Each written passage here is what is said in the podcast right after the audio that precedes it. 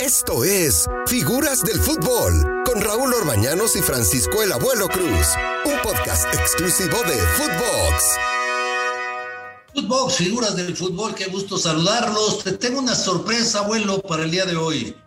Una sorpresita. No me digas, Raúl, qué, sorpresa tenemos el día de hoy. Siempre tú eh, atendiendo esas, esas sorpresas. Dímela ya, estoy ya, urge. Mira, eh, un buen futbolista, muy buen futbolista, debutó con los Pumas, estuvo en varios equipos, llegó a selección, fue analista, no sé si siga siendo analista, es gran persona y jugó en Rayados, ¿eh? A ver, pues ya, no me hagas sufrir. El Tato Noriega, ¿a poco no, no lo...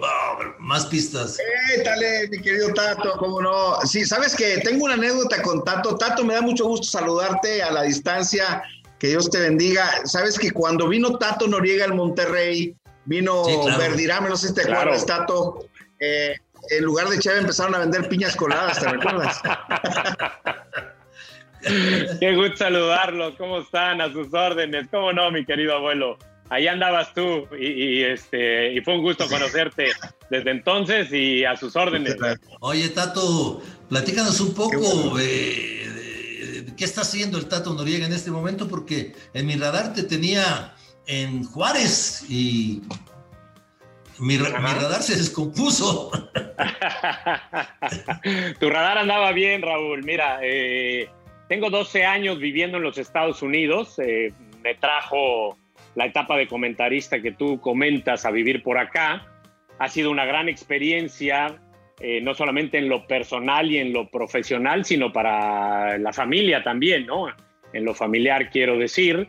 Y aquí me quedé, eh, a pesar de que ya no estoy en los medios de comunicación, pues hemos vivido muy a gusto en esta zona y como ustedes deben de saber, los niños aquí en los Estados Unidos a la etapa, en la etapa del college, de la universidad, eh, se van de la casa. Entonces decidimos mi mujer y yo continuar aquí hasta que mi hija, que es la única que permanece en nuestro hogar, eh, se vaya dentro de un año a la universidad precisamente. Entonces, en esas estamos, Raúl, y preparándonos para el futuro, metidos en el fútbol viendo y aprendiendo lo más que se puede. Como debe de ser. Qué padre, qué, padre. Qué padre. Oye, Raúl, eh, ¿sí, te, recuerdas a, a Tato con la melena así larga? Ahora me crece para arriba, abuelo, ya.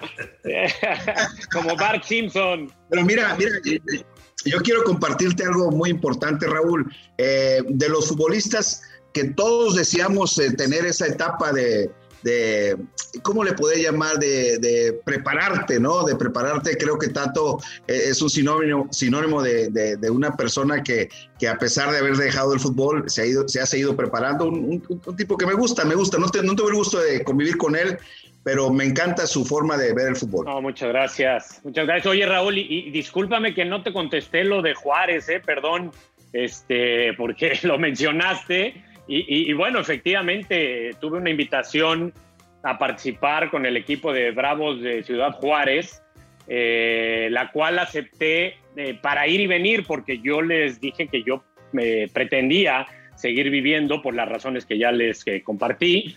Y entonces, bueno, fui asesor del equipo por algún tiempo, hasta que hubo un cambio en la directiva, salió Memo Cantú, que fue la persona que me invitó, y ante el cambio de directiva yo decidí hacerme un lado y por eso ya no estoy con ellos. Perdón que no te respondí. Pero fíjate, Tato, yo pensé que este proyecto iba a tener mayor duración porque yo tenía, en, bueno, tengo en muy buen concepto a, a la gente que está al frente del equipo de Juárez, pero por ahí hay un familiar incómodo que le hace la vida pesada a todo el mundo, ¿eh? Y bueno, lo que ha hecho es daño en el equipo de Juárez y ya trajeron al Tuca. Ojalá le vaya muy bien al Tuca, pero el Tuca ha empezado muy mal, o sea, no, no, yo, no entendí cómo cortaron ese proyecto a la mitad, porque era un proyecto para mucho tiempo. Eh, pienso igual que tú, Raúl, eh, me, parece que era muy buena la intención. Hay que decir que no, no es una decisión unánime por parte de los dueños de cortar ese proyecto. ¿eh? El propio Memo, que era el que encabezaba este proyecto al que nos estamos refiriendo y que tenía un sustento muy, muy firme, una intención muy sana y, con mucho conocimiento, porque Memo lo que pretendía era institucionalizar al club, dotarlo de, procedimientos, de procesos modernos como se hace en el fútbol actual, eh, por dar un ejemplo, con el análisis de datos para la contratación y evaluación de jugadores, tanto internos como eh, posibles llegadas, etcétera. Eh, bueno, el propio Memo se dio cuenta y por algunos factores, tú ya comentas uno de ellos muy, muy importante, que fueron muy incómodos para la realización del proyecto, pues el propio Memo también decidió hacerse a un lado precisamente por esa incomodidad e incapacidad de seguir adelante de forma eh, fluida, digámoslo así, Raúl. Abuelito, ¿ya te dormiste?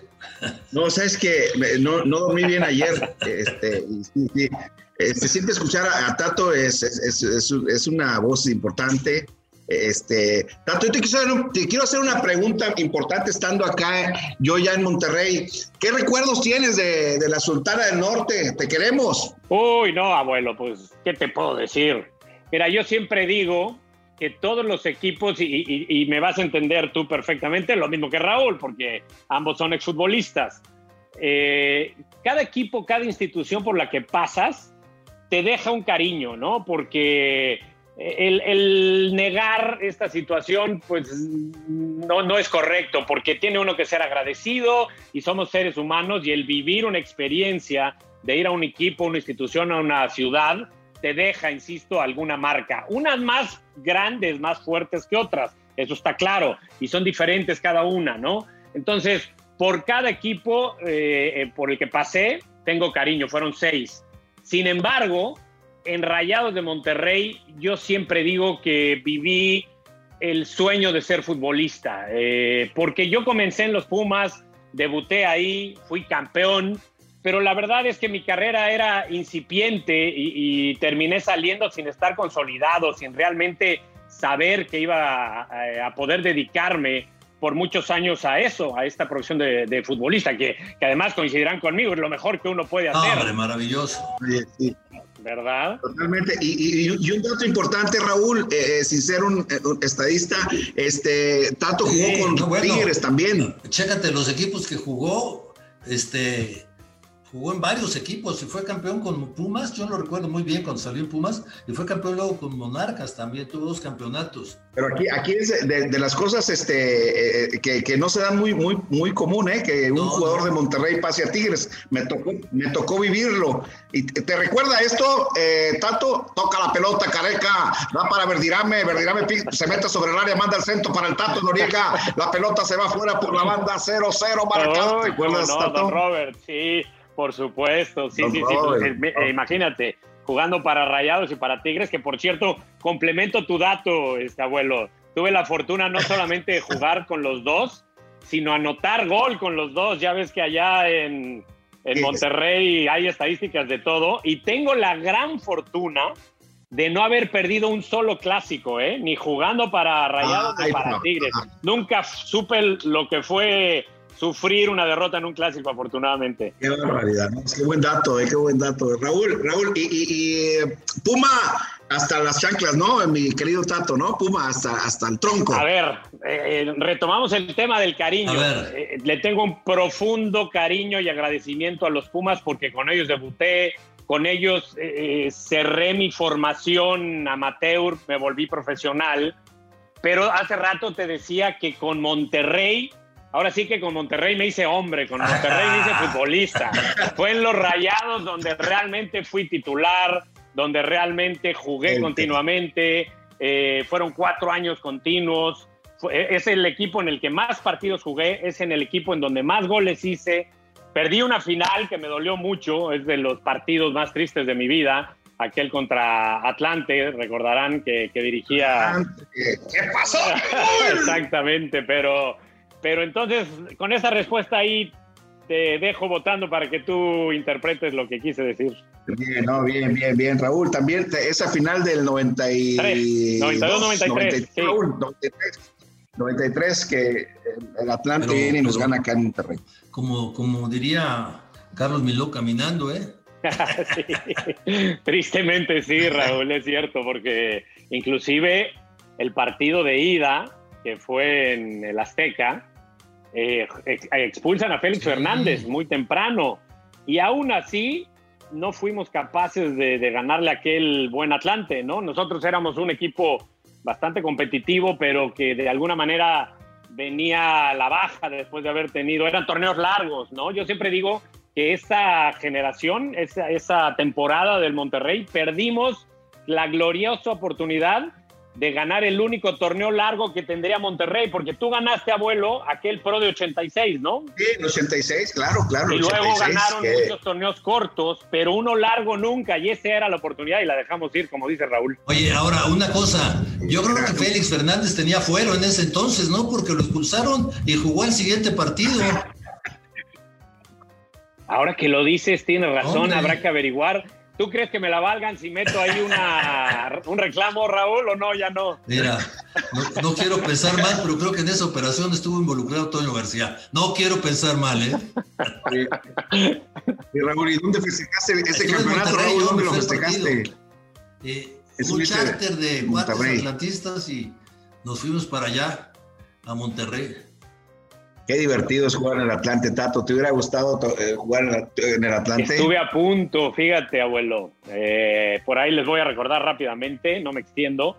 En el año, do, eh, precisamente después de salir de Monterrey, que fue en el, do, en el 2000, en el, perdón, en el 96, ya se me van los años, 96, a mí me ofrece Atlante, dirigido por Miguel Mejía Barón, ir a jugar con ellos y llego a un acuerdo con ellos entonces yo ya estaba haciendo planes de mudanza a Monterrey cuando me habla Miguel Mejía Barón del, de, desde el draft y me dice, oye, algo pasa aquí, algo raro sucede, porque que siempre no, este, nosotros ya te teníamos contemplado y ahora que siempre no vienes para acá y te vendieron a otro equipo. ¿Cómo que me vendieron a otro equipo?